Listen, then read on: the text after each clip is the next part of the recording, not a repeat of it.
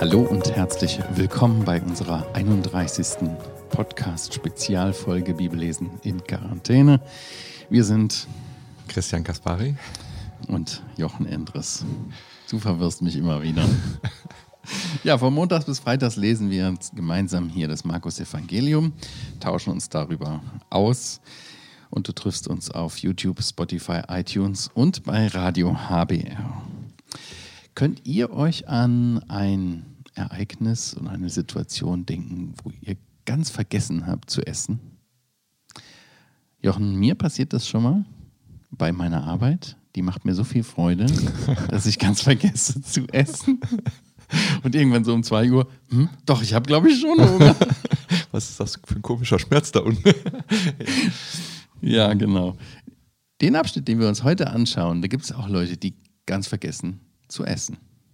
Ja. Weil sie so einen Hunger haben nach dem Wort Gottes, Jesus hier nachfolgen und ihm hören und äh, ja, so gebannt sind davon, dass sie vergessen zu essen. Ja, und nach unserer genau. Übersicht von letztem Mal muss ja jetzt wieder ein Abschnitt über Brot kommen. So ist es. Also, und der kommt natürlich auch jetzt. Wir hatten vor einigen Abschnitten die Speisung der 5000, jetzt bei mir steht die Überschrift Speisung der 4000. So ist es, ja. Ich lese den Text mal. Wir sind im Markus Evangelium Kapitel 8 angekommen, die Verse 1 bis 9. Als in jenen Tagen wieder eine große Volksmenge da war und nichts zu essen hatten, rief er seine Jünger zu sich und sprach zu ihnen, ich bin innerlich bewegt über die Volksmenge, denn schon drei Tage harren sie bei mir aus und haben nichts zu essen. Und wenn ich sie hungrig nach Hause entlasse, so werden sie auf dem Weg verschmachten. Und einige von ihnen sind von weit her gekommen. Und seine Jünger antworteten ihm, woher wird jemand diese hier in der Einöde mit Brot sättigen können? Und er fragt sie, wie viel Brote habt ihr? Sie aber sprachen, sieben. Und er gebietet der Volksmenge, sich auf der Erde zu lagern. Und er nahm die sieben Brote, dankte, brach sie und gab sie den Jüngern, damit sie sie vorlegten. Und sie legten der Volksmenge vor. Und sie hatten, eine, hatten einige kleine Fische, und er segnete sie und ließ auch sie vorlegen. Und sie aßen und wurden gesättigt. Und sie hoben auf, was an Brocken übrig geblieben war, sieben Körbe. Es waren aber etwa 4000. Und er entließ sie. Ja, Jesus predigt hier wieder vor einer großen Menge, ungefähr 4000 Menschen, vorwiegend aus heidnischem Hintergrund. Und diese Speisung der 4000 erinnert uns natürlich an die Speisung der 5000 plus X, die wir äh, gehabt hatten in äh, Kapitel äh, 6, Vers 30, aber doch ähm, ist es hier eine völlig andere Situation. Ich sehe, ich, ich seh, du hast wieder was vorbereitet. Genau. Ah, du machst eine Gegenüberstellung. Dachte, genau, du hilfst mir jetzt uns. mal. Ich weil eben dir. einige sagen, ja, das ist doch die Geschichte, die ist doch nur einfach zweimal. Da ist irgendwie im Aufschreibeprozess irgendein Fehler passiert und die Geschichte ist zweimal reingeraten. Also grund, ganz grundsätzlich ist das hier vor Juden und das hier eher vor Nichtjuden, ne? Das kann man schon mal genau. sagen. Genau, anderer Ort, nicht wahr? Ja. Genau. Ich habe hier mal hier ein paar Punkte aufgeschrieben und du sagst mir, was in unserer Geschichte ist und ich schreibe das auf, damit wir das. Okay, was soll ich dir erzählen? Also in Kapitel 6 ging es darum, dass sie aus Galiläa kommen. Ja. Wo hier, kommen sie denn hierher? Hier kommen sie aus äh, dem Zehn-Städte-Gebiet. Genau. Also schon mal ein Unterschied. Genau. Dekapolis schreibe ich mal hier hin, das ist der griechische Begriff dafür, nicht wahr? Ähm, beim letzten Mal waren sie, gab es bei der Rückkehr von der Speisung wieder an das Westufer, war sehr problematisch. Da sind sie ja in diesen, äh, konnten sie nicht weiterkommen, weil sie ruderten und ruderten und der Wind stand ihnen entgegen. Wie ist das hier? Wie geht, geht die Geschichte hier weiter? Geht einfach weiter. Kein Problem. Kein Problem. Rückfahrt, kein Problem. Unproblematisch, das ist ein Unterschied. Mhm. Beim letzten Mal hatten wir ein großes Zeichen, wenn ich das mal so sagen darf, des Herrn, danach, nämlich er wandelt auf dem See. Mhm, wo Was sie dachten, er sei ein Geist. Nach der Geschichte? Nach der Geschichte? Ah, du meinst den nächsten Abschnitt dann? Ja. Ja. Da geht es, äh, da geht es ja um äh, das, was die, äh, was die Schriftgelehrten genau. was fordern, sie? fordern. Ein Zeichen. Die fordern ein Zeichen. Also ja. nicht, hier gibt es ein Zeichen, sondern Zeichenforderung. Okay. Also wir sind voll in der Textur wieder, der Struktur. Ja, ja. Zeichenforderung. Aber ja. das ist was anderes, als wenn es ein Zeichen gibt. Genau. Viertens, Wie lange waren die Leute anwesend? In Kapitel 6 heißt es, dass die einen Tag lang waren, dass Ja. es schon Abend wird. Dass Ja. es also schon der Tag vorbei ist. Wie lange sind sie hier? Hier sind es drei Tage, Vers 2, haben wir das gelesen. Drei Tage. Harren sie dort aus und haben nichts zu essen. So, dann lass uns noch mal als letztes auf die Zahlen gucken. Wie viele Teilnehmer waren bei der Speisung der 5000? Ganz schwierig. 5000 Männer plus Frauen und Kinder, Genau. wissen wir nicht. 5000 plus schreibe ich hier hin. Ja. 5000 hatte ich schon plus. Und wie viel sind es Hier sind es 4000. 4000. Und zwar insgesamt anscheinend. Scheinbar, ja. Mhm. Wie viele Körbe wurden nachher aufgehalten? Bei der ersten Speisung waren es zwölf. Und hier? Genau, für jeden Jünger ein. Hier sind sieben und auch andere Körbe. Genau. Viel sieben größere. Große Körbe. Hier waren es nur Handkörbe, zwölf Handkörbe. Mhm. Genau. Brote. Wie viele Brote sind da? Ähm, fünf Boote hatten wir bei dem einen ne? Genau. und zwei Fische und hier haben wir sieben. Sieben Brote Sieben und, Boote und zwei Fische. Nein, und einige Fische. Einige Fische, stimmt. Also gar keine Einige Zahl. kleine Fische. Einige kleine, ganz genau. Kleine noch sogar. So, Mhm. also die harten Facts sind durchaus unterschiedlich. Wo kommen sie her? Wie geht die Rückreise? Was passiert danach? Wie viele Tage sind die Leute da? Und auch die Zahlen sind anders. Das sind zwei verschiedene Geschichten. Das sind auch deshalb zwei verschiedene Geschichten, weil da Jesus in Kapitel 8, Vers 19 sagt, 8, Vers 18, 19, 20, da erinnerte er sie an beide Geschichten. Sagt, wie war das bei der ersten Geschichte? Wie war das bei der zweiten Geschichte? Und dann sagt er, und, habt ihr immer noch nichts gelernt? Also, wer von euch ist zur Schule gegangen? Bestimmt alle. Und alle kannten, dass der Lehrer zweimal Pythagoras und so weiter anspricht. Man muss Lektionen manchmal wiederholen, ja. Aber das ist trotzdem eine andere Stunde. Es gibt auch andere Abläufe in dieser Stunde und so weiter. Mit anderen Zahlen macht der Lehrer das Beispiel und so weiter. Also, die Parallelität ist gewünscht, aber es sind zwei verschiedene Geschichten. Warum sagst du uns das? Gibt es, die, gibt es die Behauptung, dass es die gleiche Geschichte ist? Genau, da gibt es ja, das ist ja wieder typisch, das ist ein Fehler, eine Abschreibung, da hat eben Ah, einer nicht okay. gewusst, dass die Geschichte und so weiter. Nein, das ist nicht die naheliegende Interpretation. Die naheliegende Interpretation ist tatsächlich, Jesus lässt ein zweites Mal ein solches Wunder geschehen und appelliert auch die Jünger, also beim zweiten Mal solltet ihr schon ein bisschen klüger sein als beim ersten Mal. Und die Jünger sind es auch, die er hier zu sich ruft. Wir gelesen am Anfang, Vers 1. Und ich finde es so bezeichnend, wie der, also es gibt uns einen Einblick in das Herz des Herrn, wie er sagt, ich bin innerlich bewegt über die Volksmenge, denn schon drei Tage harren sie bei mir aus und haben nichts zu essen. Der Jesus, äh, den kümmert das. Nicht nur die Seele, sondern auch den Leib, das sehe ich daraus. Und ich sehe auch hier, ähm, dass er das sehr wohl honoriert, wie hungrig die Herzen sind, die Herzen der Menschen, die an seinen Lippen hängen. Sie wollen Worte Gottes hören. Sie, sie stellen fest, dieser Jesus, der redet anders als die Schriftgelehrten. Wir, wir lernen etwas von ihm und seine Worte machen uns satt im geistlichen Sinne. Die Leute waren wirklich ausgehungert, ihre Herzen waren leer, sie waren auf der Suche nach Leben, nach wahrem Leben. Und der Jesus äh, hat, äh, der, der stellt das fest und ihn bewegt das. Ihn bewegt das, wie sehr die motiviert sind und hier aushalten, drei Tage. Offensichtlich haben die Leute sich ja nicht vorbereitet. Die sind von überall hergekommen. Jesus belehrt sie und irgendwann ist ihr, ihr Proviant zur Neige gegangen Genau. und sie haben nichts mehr und sie hungern, aber sie bleiben trotzdem da. Ja. Das ist Also das wünsche ich mir so sehr. Ich höre häufig so von Christen, ah, nicht so lange predigten, nicht so lange über die Bibel. Wann, wie lange hat die Bibelstunde gedauert und solche Geschichten. Und dann denke ich mir, das ist doch toll, wenn ihr Leute wirklich drei Tage zuhört. Aber man muss schon sagen, manche Bibelstunde, manche Predigt ist auch einfach echt trocken. Und ich glaube, der Herr Jesus hat Das wirklich bestimmt hier nicht. Lebendige Worte. Ganz genau. Das ist immer auch von beiden Seiten. Ich meine, wir haben uns ja auch auf 20 Minuten ungefähr geeinigt, damit wir hier nicht euch langweilen. Aber, aber tatsächlich, es ist auch eine Herzeneinstellung bei Ja. den Zuhörern. Ja. Wie, wie lange bin ich bereit, wirklich gute Worte zu hören? Und die vom Herrn Jesus waren sicher gute Worte. Das. Und da sehen wir auch einfach, aus welchem Beweggrund er heraus diese, diese Brotvermehrung macht. Ja. Er, er war bewegt von ihrem Hunger auf das Wort Gottes und äh, er wollte, er wollte äh, sie hier aber nicht einfach sich selbst überlassen, sondern gibt ihnen auch das mit, was sie brauchen, damit sie wieder heile nach Hause kommen. Ja, also mir ist das auch wichtig, dass das hier kein Spektakel ist. Ja, genau. Also es ist nicht nur einfach um, seht ihr mal, was ich auch noch kann, so, Ja, ja. sondern das ist das wirklich ein Bedürfnis. Wie auch bei der Speisung der 5000 heißt es ja auch so. Mhm. Wo sollen die jetzt hingehen? Die, wir, wir sind spät am Abend, die können nicht mehr. Und hier ist eine große Menge auch. Ja, ähm, die hat, der, deren Proviant ist zu Ende und die haben Ja. das gar nicht bedacht. Die gehen nicht nach Hause, weil sie weiter hören wollen. Und sie verschmachten, heißt es hier, oder? Sie, Ja. sie, sie, würden tatsächlich vielleicht umkommen in Vers 3. Wahrscheinlich, ja. Ähm, also kein Spektakel nur um des Spektakels willen, sondern Gott macht hier ein Wunder, unser Herr macht ein Wunder, weil es auch den Bedürfnissen entspricht, Mhm. oder? Ja. Hier, das ist sehr wohl gleich äh, zu dem Abschnitt aus Kapitel 6. Der Jesus zieht, bezieht auch seine Jünger wieder mit ein. Ja. Er bezieht sie mit ein, er überträgt ihnen quasi auch ein Stück eine Verantwortung hier für eine Problemlösung. Ähm, und er sagt, äh, ja, sorgt ihr euch drum. Seine Jünger antworten, woher wird jemand diese hier in der Einöde mit Brot sättigen können? Und er fragt sie, wie viel Brote habt ihr? Und sie sagen sieben. Genau.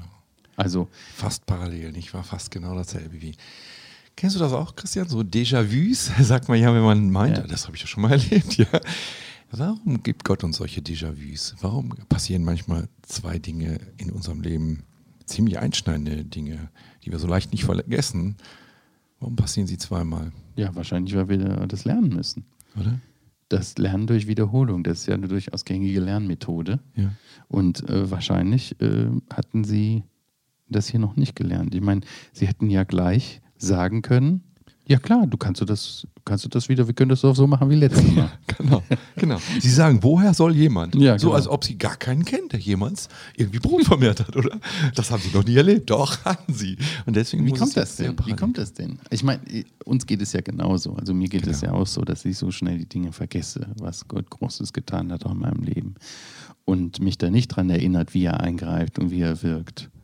Und Das- du hast wieder Angst und du denkst wieder, wie soll denn das werden? Das geht ja gar nicht Genau. und so weiter. Dass das Problem so groß ist. Ne? Wir Genau. schauen dann ganz gebannt auf das Problem und sehen gar nicht die Lösung, den Ja. Lösungsgeber dahinter. Wir sind ziemlich vernünftig. Das ist ja auch vernünftig von Ihnen hier Ja. zu sagen, ja, wie kann man in der Einöde hier die sättigen? Da haben Sie ja völlig recht. Aber Vernunft ist das eine und Glaube ist das andere. Also Widerspricht sich das? nein, nicht. Nicht wahr? Denn es ist ja vernünftig zu sagen, wir brauchen jetzt deine Hilfe. Ja. Aber es ist auch Glaube zu sagen, ja, aber die ist auch da, die Hilfe vom Mhm. Herrn. Er ist ja da. Mhm. Das hatten sie erlebt. Aber wir sind manchmal so, dass wir das gegeneinander in Widerspruch bringen. Ja. Und dann sagen wir natürlich, also jetzt müssen wir die wegschicken. Ja, und auch hier sehen wir wieder, dass er ihren Beitrag fordert. Er Genau. fragt sie, was habt ihr? Macht nicht einfach so und sie gucken nach. Sieben. Und dann sagt er, was zu tun ist. Ne? Sie Genau. sollen sich lagern, die Leute. Dann nimmt er die Brote. Übrigens steht hier nicht, dass sie sich auf dem grünen Gras lagern, sondern sie lagerten sich einfach. Wir hatten letztes Mal gesehen, grünes Gras gibt es nur im Frühjahr, späten Winter. Hier ist es schon auch ein bisschen später, haben wir ja auch in der Geschichte gemerkt. Ja. Es ist vermutlich nicht mehr grün, es ist braun, Mhm. das Gras. Das muss man nicht erwähnen, weil es in der Regel braun ist. Ja. Wir haben letztes Mal auch schon gesagt, dass es auch was für uns zu bedeuten hat, was wir daraus lernen können hier, dass die Jünger mit einbezogen werden, dass ähm, Gott auch uns fragt, ja, was hast du denn zu geben? Was sind denn deine Ressourcen? Und Genau. gib sie mir. Ich mache dann was draus. Ne, Das ist also so ein Zusammenspiel aus dem ist, was, äh, was Gott mir anvertraut hat und gegeben hat. Denn alles kommt ja eh von ihm. Auch an Gaben, an Fähigkeiten, an Mitteln, an Möglichkeiten, dass ich das einsetzen soll. Aber er macht natürlich dann das Wunder und er vermehrt und er gebraucht das zu seiner Ehre. Genau. Aber, aber ist es nicht so, dass man einfach die Hände in den Schoß legt und sagt, ja, ähm, mach du mal, ich mach nichts. Ja. So und ich, ich finde auch so interessant, also spielt hier gar keine Rolle, dass sie diesmal zwei Brote mehr haben. Sie haben nicht fünf, sondern sieben Brote. Natürlich spielt das keine Rolle, Bei wenn der es Menge um, eh um. Tausende von Menschen geht. Ja. Und genauso ist das doch mit, auch mit unseren Fähigkeiten. Wir brauchen doch nicht zum Herrn kommen und sagen, also ich habe jetzt schon einiges gelernt, ich bin jetzt schon Mhm. weiter und so. Also es fehlt immer noch ganz viel. Aber wir dürfen es ihm zur Verfügung stellen. Weißt du, was ich auch hier schön finde? Mhm. Vers 7, und er segnete sie, also die kleinen Fische, und ließ auch sie vorlegen. Also das hat er mit den Broten auch getan, offenbar. Doch, steht ja da in 6b, er nahm die sieben Brote, dankte und brach sie. Das war bei den Juden so üblich, dass man Tischgebet sprach, aber der Jesus übernimmt das hier. Das ist keine Tradition, die er sagt, die ist schlecht, die nehmen wir weg oder so. Und Paulus, das hatten wir letztes Mal auch gelesen, nein, als wir über Kapitel 7 über die Unreinheit von Essen sprachen, da sagten wir, dass Paulus sagt im Timotheusbrief, alles, was mit Danksagung genommen wird, das, äh, das esst ruhig. Also wir dürfen, äh, brauchen keine Speise, Geh- oder Verbote aufstellen. Das ist eine schöne Tradition. Ich möchte Mhm. unsere Hörer, Zuschauer nochmal ermutigen, das wirklich auch fortzusetzen. Tischgebet ist eine super Tradition. Das Absolut. zeigt, ey, das kommt von Gott, alles Essen auch Ja. wenn wir es sozusagen selber verdient haben Mhm. mit unserer Händearbeit. Aber das ist ja auch nur uns ermöglicht durch Genau, Gott. Ich meine, genau. er hat uns gemacht, er hat uns befähigt. Ja, interessant hier dieser Ausdruck segnen. Segnen jemanden oder etwas segnen heißt äh, etwas Gutes über ihm sagen oder ihm etwas Gutes tun. Ähm, ich kenne diese Formulierung auch in den Segensgebeten, Tischgebeten, dass man, Herr segne diese Speise, sagt Mhm. man so, ja. Aber was, was heißt denn das? Ganz praktisch. Also, warum segnet oder was bedeutet das hier, dass er die segnet? Die kleinen Fischchen. Ja. Also das ist wohl ein Anklang auf diese jüdische Tradition. Zu segnen hieß das Tischgebet sprechen, heißt darüber so gut zu sprechen. Du hast das gesagt, segnen heißt gut sprechen, eigentlich eulogein im Griechischen. Sprechen, Logos und eu, Mhm. gut. Wie, was kann ich denn das Beste über diese Fische sagen? Dass sie von Gott kommen und dass Gott sie uns gegeben hat zum Essen. Wie wunderbar. Wir können ihm dafür danken. Deswegen wird das manchmal auch mit Danken übersetzt, weil eigentlich ist das ja auch Äh, Heißt es auch, dass wir, also meine Frau hat toll gekocht, die kocht immer super. toll. Meine auch. Ganz selten, dass, dass mir was nicht schmeckt. Aber dass ich dann äh, bei meinen Kindern lebe ich jetzt manchmal anders, aber dass wir vorher beten und Gott danken für diese Gaben und segne diese Speise und dann sagen, schmeckt mir nicht. Nee, Wieso das gibt es das schon ja. wieder? Das Genau. passt überhaupt Das nicht. passt nicht, ja. Dann rede ich ja nicht Gutes darüber. Genau, ganz genau. Und dann kann man das auch, glaube ich, mal denen äh, sagen, denen, die Gott benutzt hat, diese Speise auch zu servieren oder Genau. vorzubereiten und so weiter. Kann man auch mal sagen, es ist freundlich von Gott und wir danken Gott dafür, aber wir danken auch die Hand, die das bereitet hat, nicht wahr? Ist, glaube ich, auch eine gute Tradition Ja, zu sagen. ja. Danke So, dafür. und dann essen die alle und werden satt und es bleibt unglaublich viel übrig. Denn diese, diese äh, zwölf Handkörbe hatten wir im Kapitel 6 in dieser Geschichte ne? und hier Genau. sind es sieben, so viel wie Brote waren, aber das waren viel größere Körbe. Das waren so große, siehst halt irgendwie so Körbe eben halt, aber die waren riesig. Genau. Also die Handkörbe waren so eine kleine Menge, die man für einen Tag immer bei sich trug, Mhm. am Gürtel vielleicht oder so. Und hier sind Handkörbe, die, ja, Wie ein großer Rucksack voll genau, oder die, sowas. genau. Also viel, Mhm. viel mehr. Ähm, Warum macht der Jesus so einen Überfluss? Ich meine, das hätte doch gereicht, wenn man es genau passend macht. Warum macht er so viel weißt du, übrig Ich habe bleiben? Gott so kennengelernt, dass er immer reichlich gibt, oder? Würde ich, oder? Äh, Mir fällt da nur ein, Gott ist überreich, ja? Also, äh, David sagt nicht, er hat mir den Becher voll Mhm. gegossen, sondern er sagt, der fließt über. ja? Oder? Gott gibt Mhm. mehr, als ich eigentlich brauche. Äh, ist das nicht ein Prinzip bei Gott? Mhm. Oder was denkst du? Ich denke schon. Ich denke schon. Ja. Dass es bei ihm perfekt und überfließend ist. Im Übermaß, Ja. im Überfluss gibt er und segnet er. Ja. Aber eben auch, er sagt nicht, ja gut, ich kann jederzeit genügend Brot machen, also lass das liegen. Sondern das finde ich auch so toll. Und ich glaube, das sollte uns auch nochmal ganz praktisch, dass wir wirklich Aufheben, Reste verwahren. nicht, wir haben dafür gedankt, nicht wahr? Für Ja. das gute Essen, haben Gott gesagt, das ist gutes Essen, danke dafür. Ich meine, dann sollten wir auch überlegen, wie wir mit Essensresten umgehen. Ich esse auch lieber Frisches, aber sollen wir nicht das noch vom Vortag vorher essen? Absolut. Bei uns gibt es oft, äh, mein Vater hat immer gesagt, eine gedrängte Wochenübersicht. Schön. Schön. Wenn es einfach äh, von mehreren Tagen auch das Essen nochmal gab an einem Tag der Woche. Ja, das ich finde weiß, gut. das ist für junge Zuschauer, Zuhörer vielleicht ein bisschen herausfordernd. Ihr kommt vielleicht aus an anderen Zeiten des riesigen Überflusses und wird so Mhm. viel weggeschmissen in Deutschland.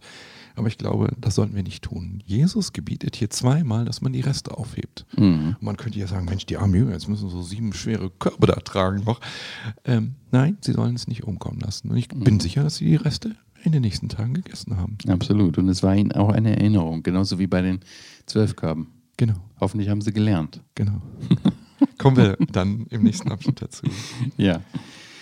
Ja, gut, da haben wir was über, über Tischgebete und wie wir mit Essen umgehen äh, gelernt. Aber wir sehen hier auch wirklich denn, dass Gott der Geber der guten Gaben ist. Er ist derjenige, der versorgt mit Speise.